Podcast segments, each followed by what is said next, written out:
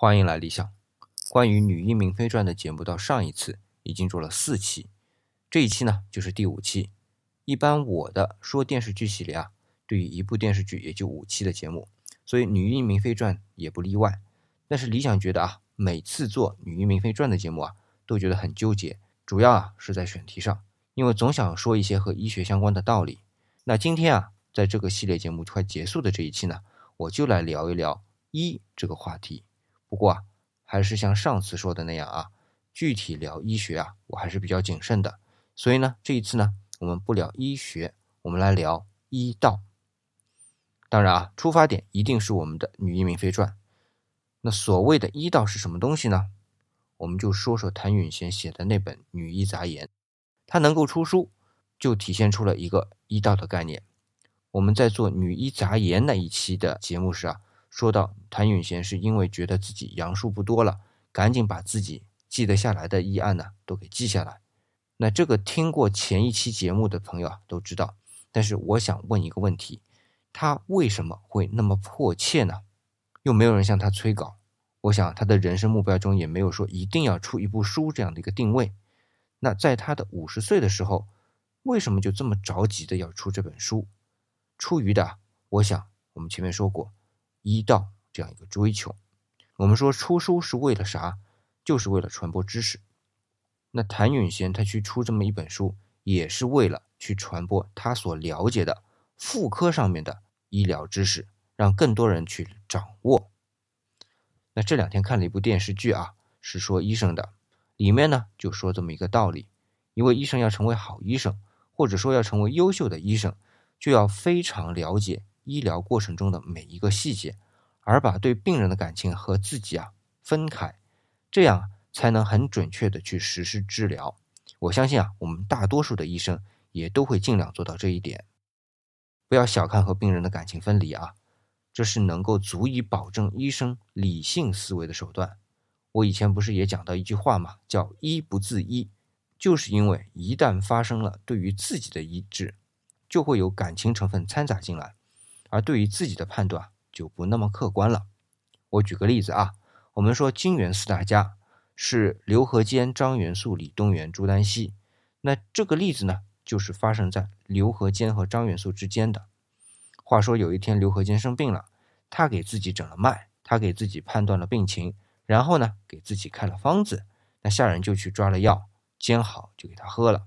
但是刘和坚那时候已经是名医了，一般给人开方子。都是一服下去就有效用的，可是给自己开的方子喝了好几次都不见效。后来啊，还是张元素给他看了病，开了方子，病才好的。所以可见啊，就算是名医给自己看病啊，也都还是有所顾忌的。这当然是一方面了。那作为一个好的医生要做到的，但是我们如果要成为一个伟大的医生，就要反过来，要设身处地的为病人着想，这样啊。就会感受到病人的痛苦，从而我们说激发出更多的在原先程序之外的对于医疗的心得。这我再举个例子啊，我们说北宋年间啊，有一位名医叫钱乙，他是了不得的啊，至少在我们的概念里边啊，他是中医儿科的奠基人，也是创始人之一。我一直说他的那本《小儿药证直诀》啊，是我们中国医史中少有的以儿科。为研究对象的医书，是医学理论方面的啊，不是医案。但这里呢，也记载了一些钱乙的医疗方面的医案。我们啊，就看到钱乙他很注重色诊，当然色诊方面的内容啊，在《黄帝内经》里面是有记载的，但是后世的医家啊，都会忽略掉这一款。那中间我们最熟悉的就是扁鹊见齐桓侯，里面啊，其实是体现了色诊方面的诊断技巧的，但。其他的呢，就再也没看见了。但到了宋朝，中间差不多隔了一千年啊，钱乙竟然用色诊来辅助诊断孩子的病情。这中间的原因啊，我想主要是在于关心孩子，因为孩子他不会像成年人那样能够明确的描述自己的疼痛或者说不舒服的地方。这就是我们说的设身处地为病人着想，把感情带入进去，所以才会成为一代医宗。所以话说回来，我们今天的主角谭允贤，他虽然总体上称不上医宗啊，但是在某个程度上，作为妇科的专科医生，在这个狭窄的领域内啊，称他为医宗是不为过的。我想啊，这也就是他为什么会出这本《女医杂言》的重要初衷之一。那么回到电视剧啊，我们说刘诗诗扮演的谭允贤，也是很好的体现出谭允贤原先的那一份医道。别的不说啊，就说故事的开头吧。谭允贤不是在安和郡主他们家听曲子吗？然后被一株铁皮石斛给吸引了，然后就机缘巧合的，成王朱祁钰用刀子逼他交出铁皮石斛。那后来啊，体力不支又倒下去昏迷过去了。那按正常的情况，有一个人把刀子威胁你，然后自己倒下了，那你说这个人我是救还是不救呢？这时候谭咏贤的他这种医道精神啊，就发挥出来了。不管你原先对我怎么样，他终究是一条生命，我就是要把你治好。所以呢，才有后来帮他把草药给嚼烂了，敷在伤口上，并帮他把伤口包扎好。这种把病人的生命当做自己的生命来看待，就是体现的一种医道精神。哦，说到这里，我顺便提一点啊，就是我们以前的传统医术啊，是针药并济的，就是说针灸和药剂是同时实施给病人的。我们见的比较多的，比如说扁鹊、华佗，它都是针灸和药剂同时给别人治病的。那到了后世啊，你比如说到张仲景、医圣啊，他的《伤寒杂病论》描述针灸的就非常少。那差不多在同时期的中医界称为医家的啊，但同时他也是我们文学界、史学界很有名的。皇甫谧就写了《针灸甲乙经》，对后世的针灸啊是有很大的推动作用的。那我们还是来看。金元四大家的李东垣啊，他给他的好友，也是元朝的著名的文学家、史学家、诗人元好问治居庸的时候，就是先用灸的方法，然后再用药，这样啊，他的病很快就好转了。我为什么要说这个呢？是因为真实的谭允贤，他也是在治病的过程中，同时使用了针灸和方药的，也差不多是中间又隔了三五百年之后又再次复活的方法。原因啊，也是和嫌疑复活色诊是一样的，都是为了更好的救治病人，同样也是从感情上设身处地的为患者着想。那说了这些内容之后呢，我稍稍加一点点其他的内容啊，这和《女医明妃传》也是有点关系的，就是我们的太医制度。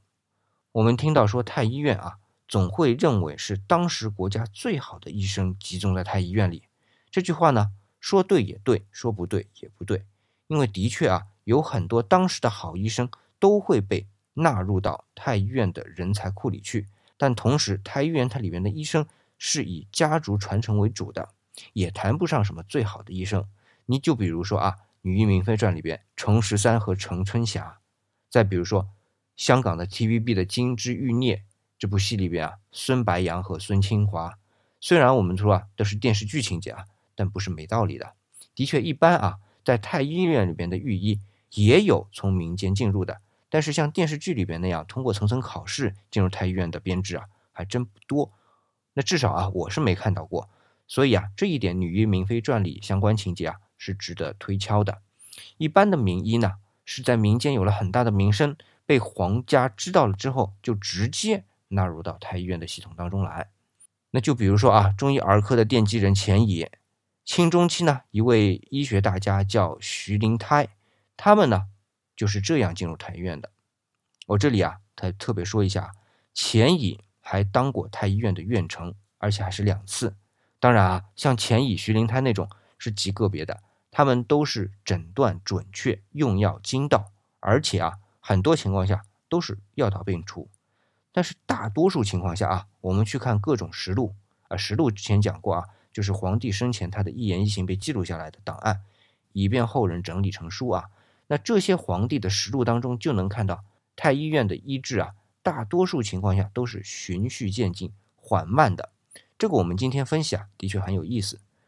主要这个用药，因为御医的诊断啊，虽然它也有记录，但是呢，我是没机会看到，所以呢就不多说。但是你看他的用药啊，大多数情况下都是比较平和的，很少有那种剧烈的下。汗这种用药的方法，那你说这种方法是不是太剧烈了，怕伤到皇上，对不对？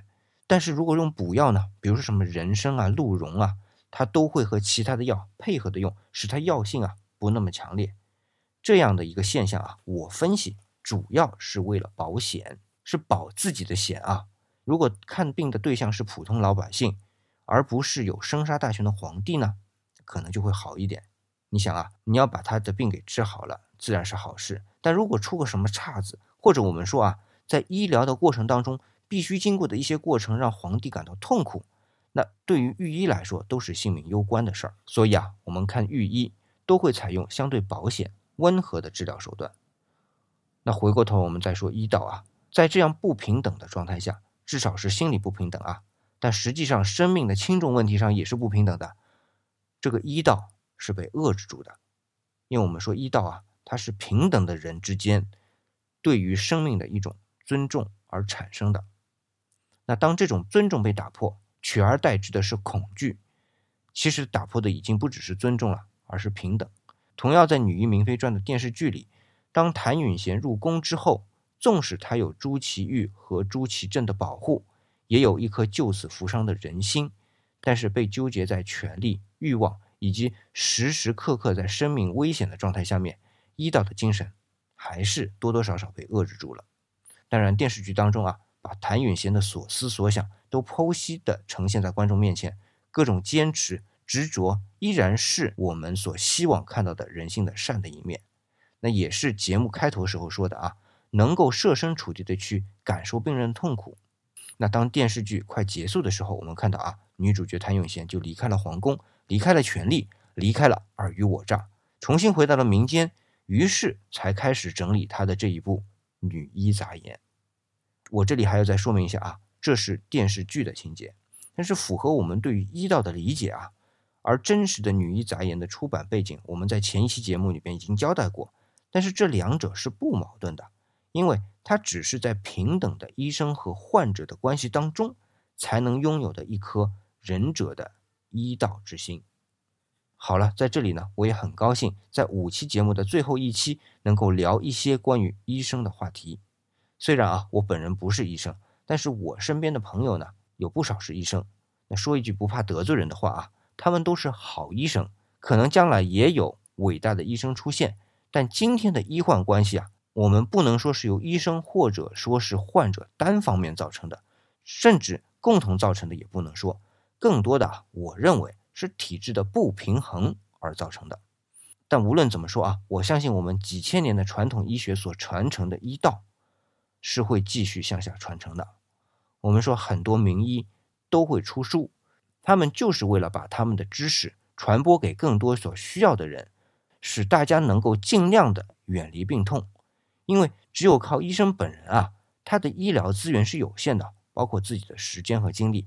但如果他们的总结出来的经验和知识能够流传开来，给更多的人，那就能惠及到更广大的人群。